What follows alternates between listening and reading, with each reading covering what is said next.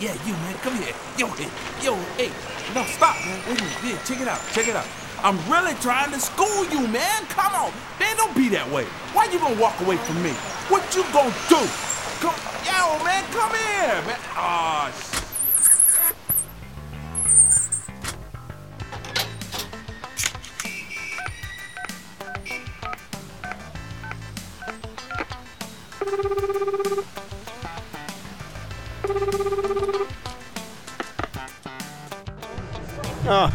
c'est Nicky. Oh, je suis épuisé. Bon, à défaut de trouver un restaurant végétarien, j'écoute euh, Animer nos mélodies. Au moins ça repose. Et c'est super sympa.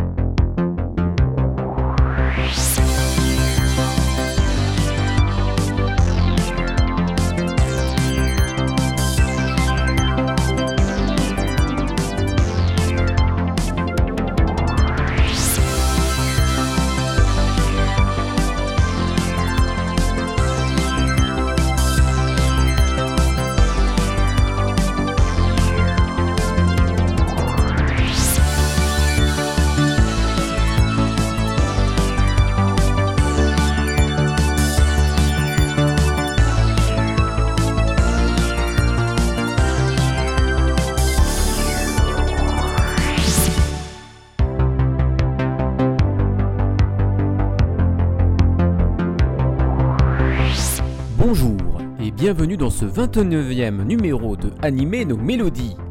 Nous attaquons la quatrième année d'existence de l'émission et je vous remercie encore de votre fidélité. Cette année, des nouveautés. Courant 2018-2019, un nouveau générique pour l'émission sera créé et joué par David Collin, que vous connaissez certainement pour sa reprise des thèmes de Ulysse 31. Je lui laisse le temps pour vous proposer un son cool et excellent. Ensuite, je lance avec mes amis Ryudoka et Yann Kuza une nouvelle et courte rubrique nommée Focus. Suivant les animés et leur historique, nous vous proposerons un point intéressant à la manière de la Minute du Geek sur la chaîne No Life. Autre nouveauté, je vous ferai aussi découvrir des musiques plus récentes axées autour des années 2000. Il est temps d'attaquer le sommaire. Dans ce 29e numéro, vous voyagerez avec Pierrot, Psy et Métro avec les musiques de Il était une fois l'espace. Puis nous ferons la guerre avec Gundam 0083 Stardust Memories. Et nous terminerons avec de l'humour, des ninjas et une jolie fille avec la série Jubei-chan.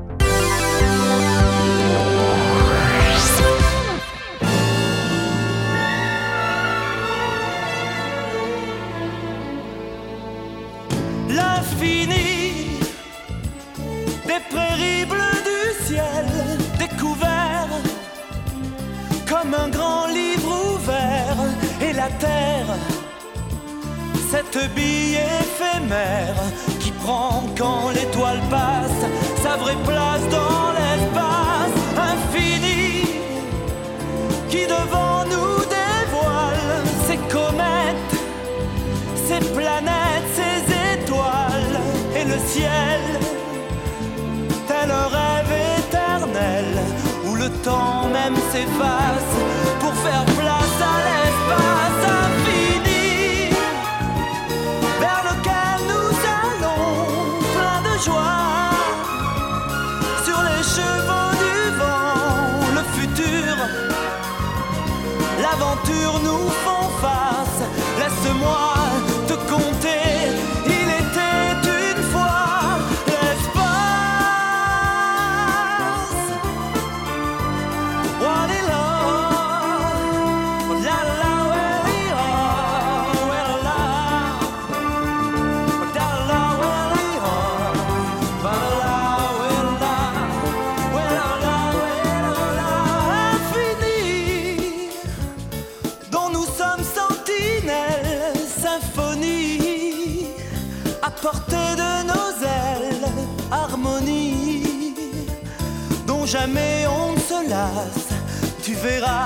viens prends place, nous partons pour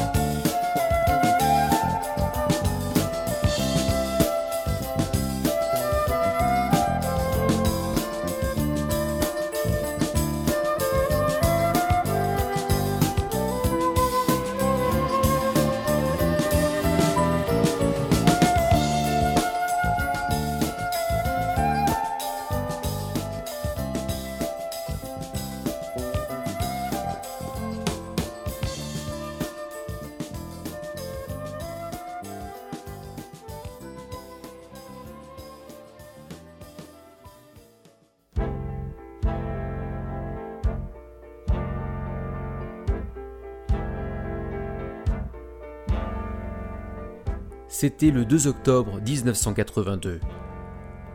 FR3, enseignement France 3, commençait alors à diffuser la suite fictive de la première série des Il était une fois, plutôt éducative.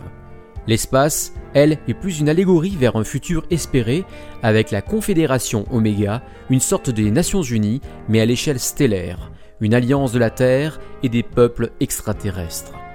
Il faut dire aussi que le concept est largement inspiré de Star Trek, de par ses voyages à la découverte des peuplades extraterrestres à travers l'univers et de vouloir faire la paix avec tout le monde.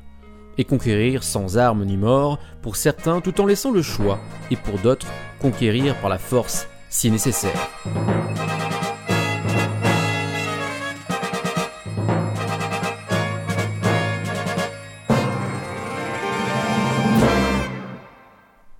Mais vers la fin, la science-fiction prend un pas supplémentaire en mettant en scène des robots, les humanoïdes. Prêts à déclencher la plus grande gigantesque conflagration connue, les humanoïdes incarnent la nature systématique et froide des machines qui, si perfectionnées soient-elles, ne sauraient remplacer le jugement humain. Et une entité supérieure détenant la vérité est bien plus encore écoutons le générique japonais très différent du français, dont le titre est Ginga no Jou, interprété par Tatsuya Matsuno, et dont le titre japonais de la série est Ginga Patrol PG.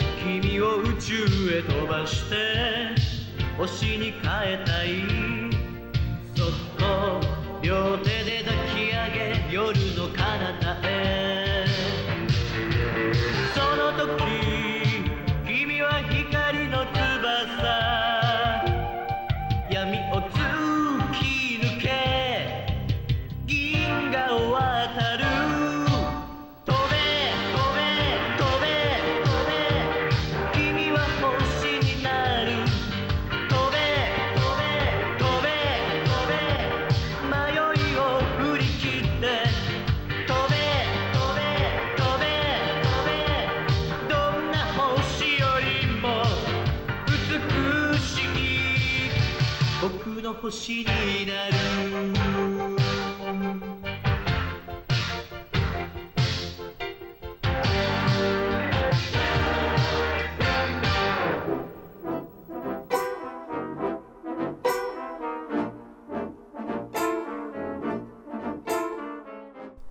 Cette série, conçue essentiellement en France par Albert Barillet, comme pour toute la franchise de Il était une fois, n'a pas eu le succès espéré. Et pourtant aujourd'hui encore, la plupart des adultes s'en rappellent.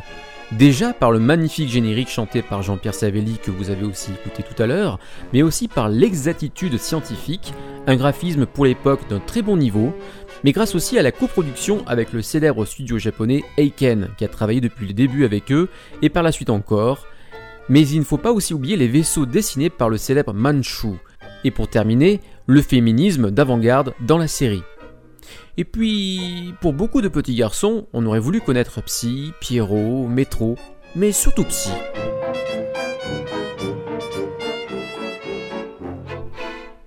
La musique a été composée par Michel Legrand, un très grand compositeur français et ami de Albert Barillet, pour qui il a conçu toutes les musiques des différentes séries de L'été une fois, sauf la première, japonaise. Albert Barillet et Michel Legrand l'ont voulu orchestral, mais typé jazz, musique de chambre, orchestre symphonique, rock, musique électronique, brassant ainsi de multiples univers musicaux pour une série parlant aussi d'un univers aussi vaste que celui de la musique. On écoute ensemble quelques titres du soundtrack offert avec le DVD du film de Il était une fois l'espace, sorti au cinéma en 1983 et reprenant les six derniers épisodes.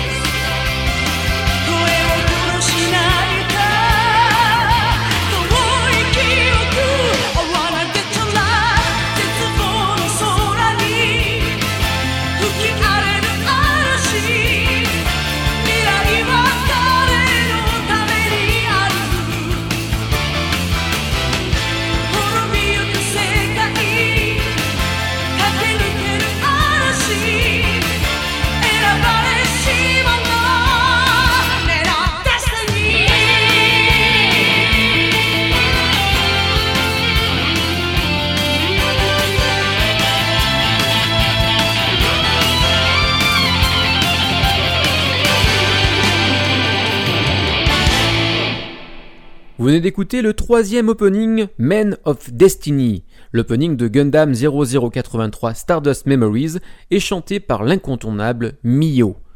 Gundam 0083 Stardust Memories fait partie de la franchise Gundam. Quoi de mieux qu'un spécialiste, en l'occurrence Ryodoka, pour parler de l'univers Gundam avec notre nouvelle rubrique Focus.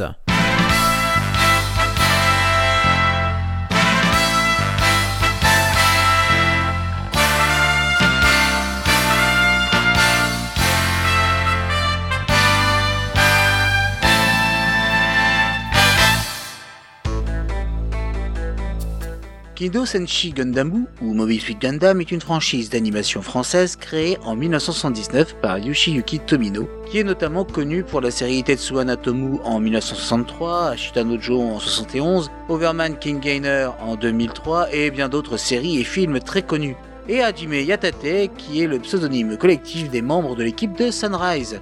À l'origine, Yoshiyuki Tomino avait nommé son projet Freedom Fighter Gunboy. C'est ensuite le collectif Yatate qui propose de remplacer ce terme par Gundam en référence au mot anglais Freedom. Cependant, pour des raisons esthétiques de katakana, Tomino décide de modifier légèrement le mot en Gundam. Par ailleurs, Gundam a parfois été employé en tant que rétro-acronyme, comme Général, Unilatéral, Neurolink, Dispersive, Autonomic, Maneuver. La franchise appartient à un sous-genre de la science-fiction, le mecha. Le concept du genre est de mettre en scène des robots au sens large, télécommandés ou pilotés par un humain, voire par une intelligence artificielle. Dans Gundam, ces robots sont des machines de guerre dirigées de l'intérieur, dans un cockpit, que l'on appelle Mobile Suit, et qui peuvent évoluer aussi bien sur Terre que dans l'espace. Quant au terme Gundam, il désigne dans pratiquement toutes les séries un prototype de Mobile Suit plus puissant et technologiquement plus avancé que les autres modèles, dits standards. Trahison, géopolitique, stratégie militaire forment la toile de fond de la plupart des séries.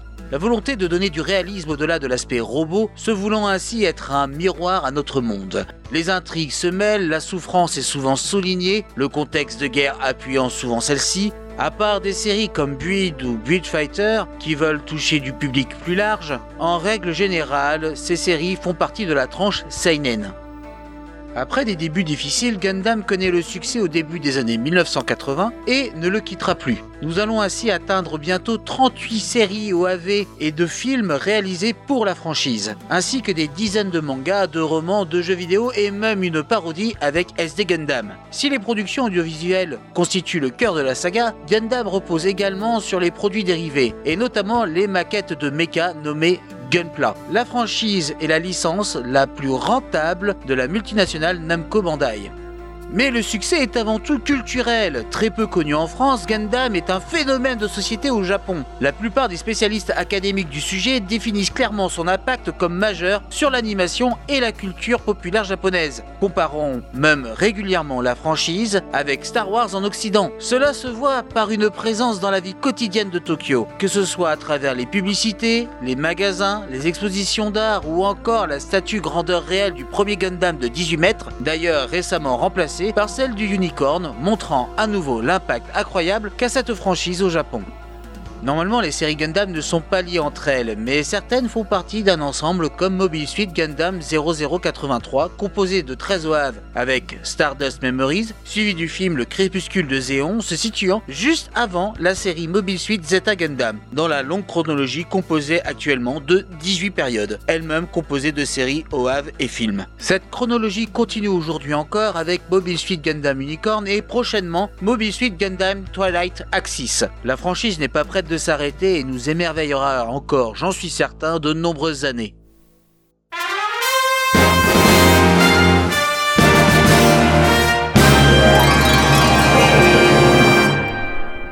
Merci à Ryudoka pour ce focus.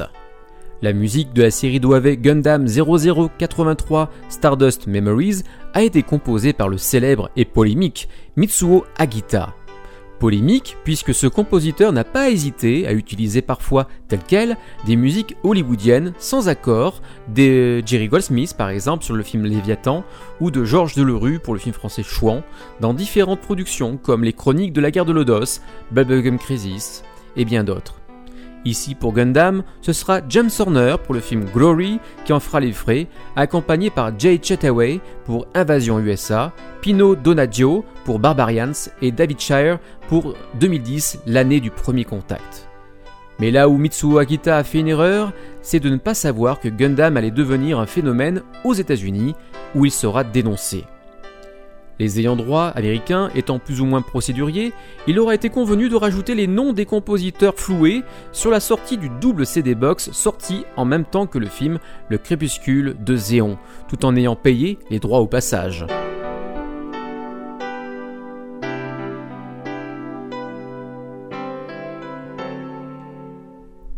Reste que malgré tout, Mitsuo Agita a tout de même réarrangé ses thèmes pour Gundam. Ils n'ont donc pas été utilisés tels quels, sauf pour celui de Léviathan dans le DOS. Mitsuo Agita, quand il ne plagie pas, reste un très bon arrangeur et mélodiste. Je vous mettrai un lien résumant les plagiats sur le site internet de Anime No Melody et dans la description pour les podcasteurs. Pour l'heure, écoutons les musiques de Gundam 0083 Stardust Memories.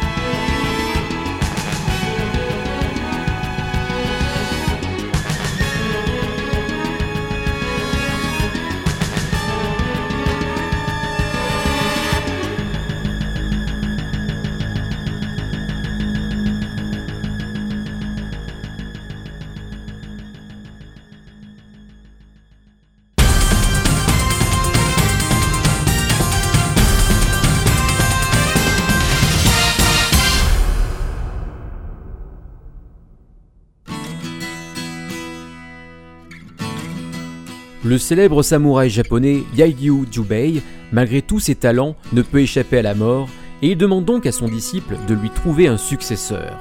Celui-ci recevra tout le pouvoir du légendaire Jubei grâce au Lovely Eye Patch, un cache-œil en forme de cœur d'un goût un peu douteux, on peut bien le dire. 300 ans plus tard, le disciple rencontre Jiyu Nanohana, une fille ordinaire qui vient juste d'arriver en ville. Étant exactement comme l'avait décrit Jubei avant sa mort, elle devient son successeur et reçoit le Lovely Eye Patch pour utiliser les pouvoirs du grand samouraï contre les assassins des clans rivaux.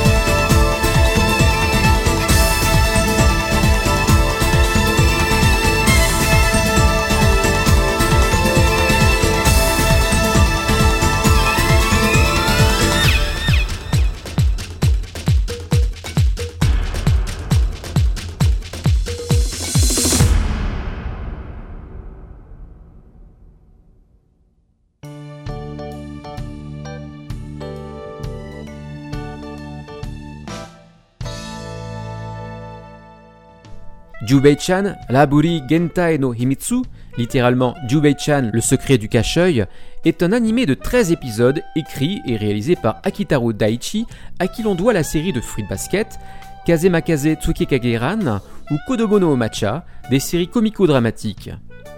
Jubei est produit par le studio Madhouse et diffusé sur TV Tokyo en 1999. Il fut édité en France chez Beez. Une suite, Jubei-chan 2, est sortie en 2004, encore plus fou et au combat encore plus extraordinaire, mais elle ne sera jamais éditée en France. Le personnage principal de cette comédie, qui m'amène un peu l'histoire avec un grand H, est Nanohana Jiyu.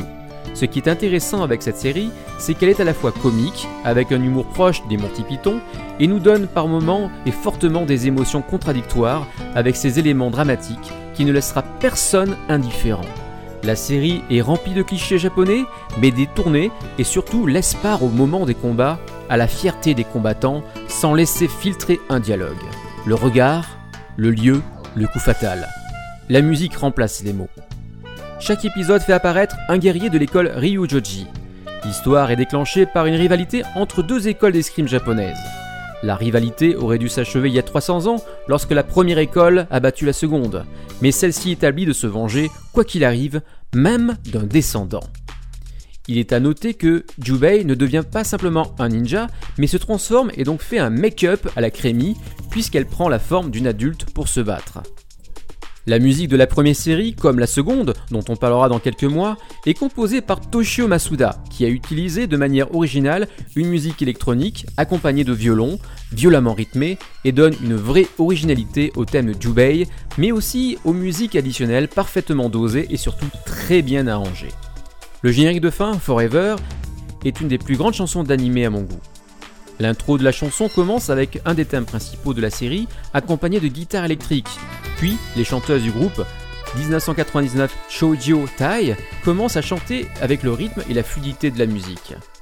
Le groupe 1999 Shoujo Tai est la réunification d'un célèbre groupe d'idoles des années 80 composé de Reiko, Reiko Ayasuhara, Chihiko Mieko Ishikawa et Tomo, Tomoko Ikata, que l'on a pu entendre dans, par exemple dans la série d'OVV Dominium Tank Police de 1988.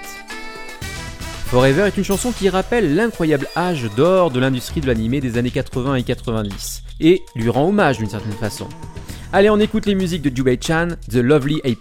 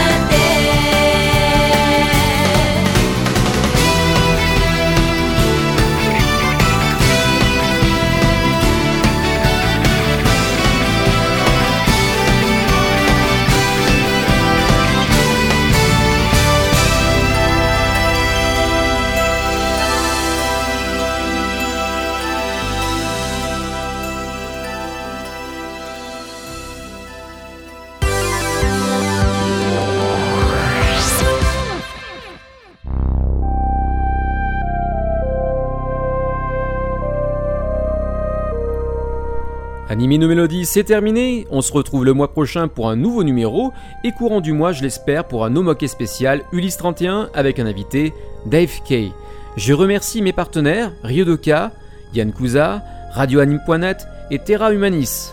On se quitte non pas avec une chanson, mais avec une reprise de la chanson des mystérieuses cités d'or par Pock, Pen of Chaos, le papa du donjon de Nael Buck, mais de manière irlandaise. Et n'oubliez surtout pas que la musique des animés, ce n'est pas que pour les japonais.